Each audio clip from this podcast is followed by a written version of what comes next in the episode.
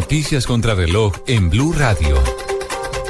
3 de la tarde, 35 minutos, a momento de las noticias en Blue Radio. Por cuenta de la grave crisis alimentaria en La Guajira, que ha cobrado la vida de más de 21 niños, la Red Nacional de Veedurías denunció ante la Fiscalía a las directivas del ICBF. Los detalles con Juan Carlos Giraldo.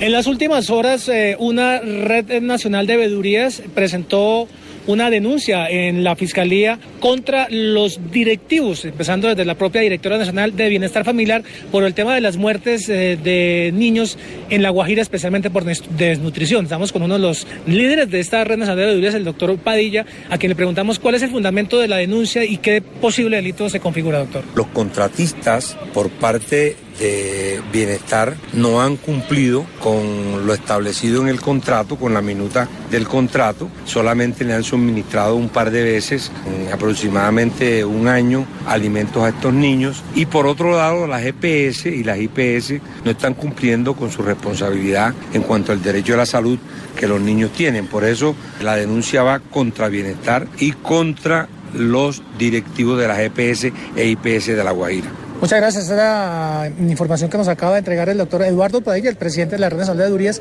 quien en ese momento está presentando la denuncia, repetimos, contra los directivos de bienestar familiar por el caso de los muertos por destrucción niños en La Guajira. Juan Carlos Giraldo, Blue Radio.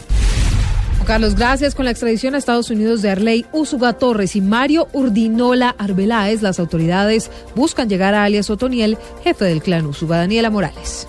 Buenas tardes. Ya fueron extraditados a Estados Unidos alias 07 y alias Chicho, quienes eran uno de los principales integrantes y cabecillas de la banda criminal El Clan Úsuga. En las últimas horas, en medio de la operación Agamenón, estos hombres fueron entregados a agentes antidrogas de este país para responder ante la justicia estadounidense. Los hombres más conocidos como Arley Úsuga Torres o Juan Carlos Úsuga Torres, sobrino de alias Otoniel, máximo cabecilla del clan narcotráfico y también Héctor Mario Urdinola Arbeláez deberán responder por los delitos de falsedad en documento público, estafa, extorsión, homicidio, microtráfico y tráfico de drogas. Daniela Morales, Blue Radio. Daniela, gracias. Ah, rápidamente más noticias. Hasta ahora en Blue Radio, la Procuraduría pidió que se condene al excongresista Juan Carlos Martínez Sinisterra por el delito de enriquecimiento ilícito de particulares. Para el Ministerio Público, es claro que según la declaración rendida por un testigo presencial ante la Corte Suprema de Justicia, el procesado recibió la suma de 300 millones de pesos a Ariel Rodríguez González, señalado de manejar los dineros y negocios de alias Rasguño, reconocido narcotraficante del cartel del norte del Valle. Este viernes será radicada en la registraduría una solicitud de recolección de firmas para que los ciudadanos apoyen el proyecto de ley que cursa en el Congreso y que busca regular las plataformas que prestan servicios de transporte especial como Uber.